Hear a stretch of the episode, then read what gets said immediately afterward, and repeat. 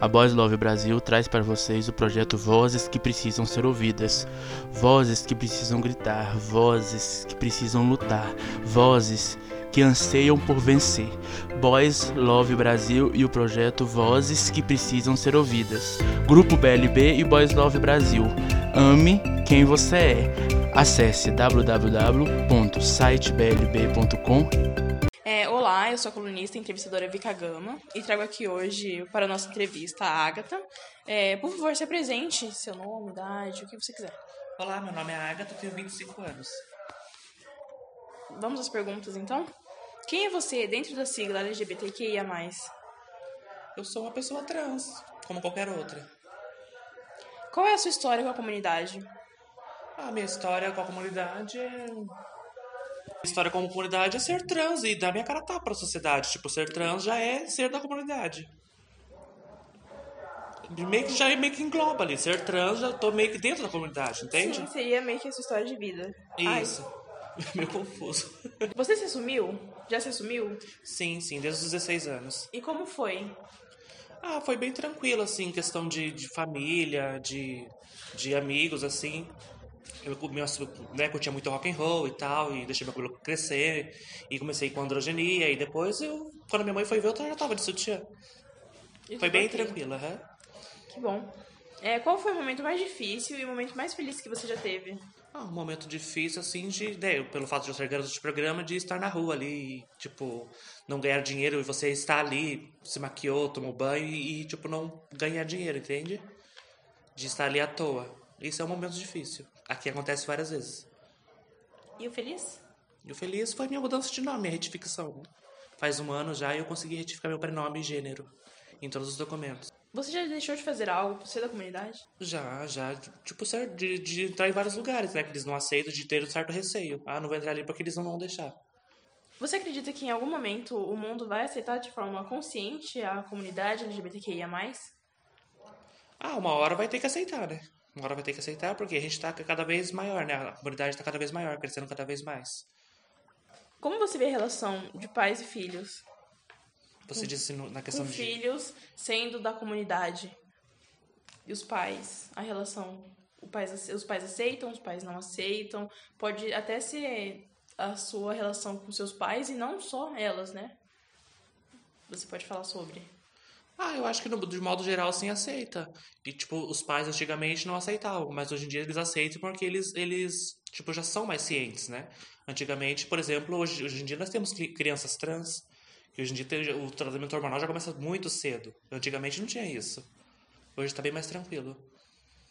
Você gostaria de contar alguma experiência que marcou sua vida? Não necessariamente precisa ser uma experiência sua, mas até uma que você já presenciou com alguma, vendo alguma pessoa passando por uma experiência dentro da comunidade que te marcou. Ah, mais experiência assim, de rua mesmo, né? De, de estar fazendo programas, assim, a gente vê muita coisa na noite, na noite né? E já, já passei por várias coisas também, por e perigos de morte também. Por exemplo, eu já viajei pro Goiás, estado de Goiás, né? Eu estava, fui sair com um cliente, eu não percebi que ele estava drogado, tinha cheirado cocaína. Aí no motel, tá, ele fez o que tinha que fazer, ele estava se drogando e tal.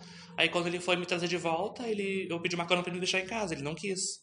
Ele apontou a arma na minha cara e falou, desce ou senão eu vou te dar um tiro. Toda essa história porque ele estava drogado, ele estava na pira da droga, entende? Eu só pedi uma simples carona, ele não quis me dar, eu, ele falou, desce eu atiro. Eu tive que atravessar a BR correndo, senão ele ia me dar um tiro. Entende? Esse foi. É, recentemente foi aprovada uma lei onde as pessoas da comunidade, comunidade podem doar sangue. É, o que você acha sobre isso? Tanto da proibição e da permissão. Ah, então, é, sobre, a proibi- sobre a proibição e a, e, a, e a aceitação, né? Acho que por, ser proibido é por causa de doenças, né, e tal, e né, contra a AIDS e doenças que né, ficam no sangue. E hoje em dia acho que não tem nada a ver, se a pessoa, for saudável e tal, é tudo tranquilo pra mim. Eles têm que, né, tem que né, fazer o exame lá e tal. Se tem, tem, se tem doenças, não doa. Se não tem, não importa se é, tra- se é travesti, se é gay, se é sapatão, o que, que é. Entende? Ok. É, você falou que é trans, correto? Sim. É possível ser uma pessoa trans e arrumar um emprego? Ou as pessoas falam que tem, é possível, mas na verdade tem um certo tabu? Tem um certo tabu porque as pessoas acham que a gente vai roubar, vai. Né? Infelizmente, a, trave- a travesti, a trans é muito marginalizada ainda. São poucas pessoas ainda que entendem assim o, a, a travesti como qualquer outra pessoa. Ela pode trabalhar, né? Ela é um ser humano como qualquer outro. Ok. É, antigamente a gente falava que travesti era só cabelo e prostituição. Só tem esses dois ramos. Haviam esses dois ramos. Atualmente isso mudou ou a gente pode dizer que ainda é assim? Ah, sim, claro, mudou bastante, né? Igual a minha amiga disse, temos né, várias. Temos médicas, psicólogas, é, ainda tem muitas cabeleireiras, né? Porque é o que, o que resta para muitas. Mas se estudar certinho hoje em dia, tudo se, se alcança. Qual a maior dificuldade de ser trans? A maior dificuldade de ser trans é dar cara pra sociedade e, e ouvir chacotes e piadas e cochichos e apontação de dedo, e as pessoas te apontarem o dedo por ser trans. Essa é a maior dificuldade. Antigamente a polícia perseguia as pessoas, né? As trans, as travestis. Atualmente ainda há essa perseguição da polícia. Não, a polícia aceita de boa, então se você estiver lá na rua, ninguém vai fazer nada. Hoje em dia tá mais tranquilo, assim, mas antigamente era, era ruim mesmo. As travestis subiam em árvore e tal, porque né, era proibida a prostituição, mas hoje em dia é bem tranquilo, a não ser que as travestis fiquem de baderna e, as, e os, né, os vizinhos começaram a denunciar e tal, daí a polícia vem, revista e tal, mas tudo bem tranquilo. Eu trouxe uma matéria da OMS, Organização Mundial da Saúde, que fala que a transexualidade, que antigamente era vista como uma doença mental, depois de 28 anos, né, é, foi tirada dessa condição de doença mental e começou e foi colocada em uma condição de incongruência de gênero. O que você acha sobre isso? Sua opinião sobre? Não, não acho que seja assim, uma doença mental, até porque teve né, estudos científicos que a criança, desde o útero da mãe, já tem né, ali uma, meio que uma mentalidade né, psicologicamente formada, desde, desde o ventre do útero da mãe. A, só nasce no corpo errado, mas a mentalidade, por exemplo, se tá ali menino, nasce com a mentalidade de menina. E assim sucessivamente, né? Você frequentou a escola? E qual foram suas experiências enquanto aluna? Então, eu frequentei a escola e parei no ensino médio mesmo. Daí eu comecei a me transicionar e não quis mais frequentar, não quis mais me. Não quis mais concluir. É, os métodos de transição, hoje eles são mais fáceis e seguros ou ele ainda não são tão seguros quanto deveriam ser? Eu acho que hoje em dia, sim, é bem mais seguro, né? A questão de terapia hormonal e tal. Antigamente as travestis, né, colocavam o famoso silicone industrial, que hoje em dia não é mais tão famoso assim, mas elas ainda colocam. É muito perigoso, né? O, a, né, o silicone industrial, que é um óleo de avião para lubrificar peças. É verdade. e muitas morrem por causa disso, dá complicações, qualquer batidinha ali, elas morrem. Mas hoje em dia é bem mais, bem mais tranquilo, né? Com prótese de silicone, né? Posta pelo médico, pelo cirurgião plástico. Mas antigamente era bem mais complicado para se ter um corpo feminino. É, qual é a sua religião? Eu sou simpatizante de Umbanda, Candomblé. E como ela lida com a cultura, a comunidade e o fato de você ser da comunidade? Eu acho que hoje em dia é bem mais aceito, uhum, bem mais tranquilo. Então ela lida bem com. Sim, aham. Uhum. Te aceita. Você acredita que as pessoas que são da comunidade LGBTQIA+, procuram seguir religiões menos ou não LGBTfóbicas? Ah, com certeza, né? Todo mundo quer ser tratado muito bem, né? Não quer ser discriminado por nenhum, né? Por, pela, pelo fato da religião ser uma religião, você tá ali buscando algo para você, para sua espiritualidade, você quer ser tratado bem. Quando a gente fala de travestis ou transexuais, é muito comum pensar, lembrar em navalhas. É, a prática é verdade? Elas usavam? Por que usavam? Ainda usam?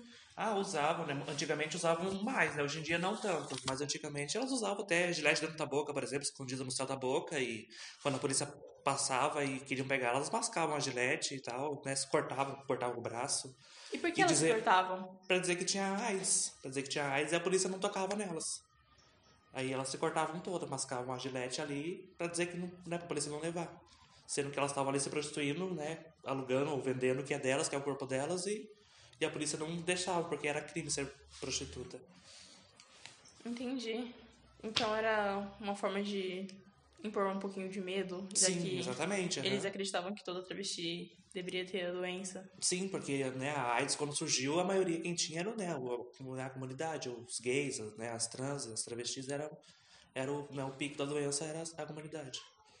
Qual o seu conselho para quem sofre pelo fato de ser da comunidade? Ah, o fato do preconceito, assim, é que o conselho que eu dou, assim, é ter que se aceitar e, e dar cara a tapa à sociedade. E não se importar com preconceito. Querendo ou não, a gente que é trans, travesti, né? A gente se acostuma com preconceito. Querendo ou não, a gente se, meio que se acostuma, assim, com as pessoas apontarem para você, cochicharem e darem risada, você meio que se acostuma com isso. Ou você acostuma, ou você, toda hora que você vê um cochicho, você parte para cima pra briga, pra impor respeito. Ok. É, você gostaria de deixar um recado para as pessoas homofóbicas, para as pessoas da comunidade, até mesmo para os jovens que estão começando agora? Ah, que eu né, tô mais tranquilo, meu recado é que o mundo tá mais tranquilo hoje em dia, que tem que se aceitar, tem que dar a cara a tapa pra sociedade e eles têm que engolir. tem que engolir, sim. Você acompanha os nossos projetos da Baslau Brasil e você acredita que um portal como o nosso pode mudar algo na vida de alguém? Ah, sim, sim, claro. Tem, tem pessoas que são muito mente fechada e vendo um áudio, né, um, uma gravação de vídeo como essa, uma entrevista, acaba né, entendendo um pouco, assim, né? Acaba meio que tranquilizando a mente conturbada deles de não aceitar, né? Eu gostaria de agradecer você pela entrevista. E é isso. Ah, obrigada eu.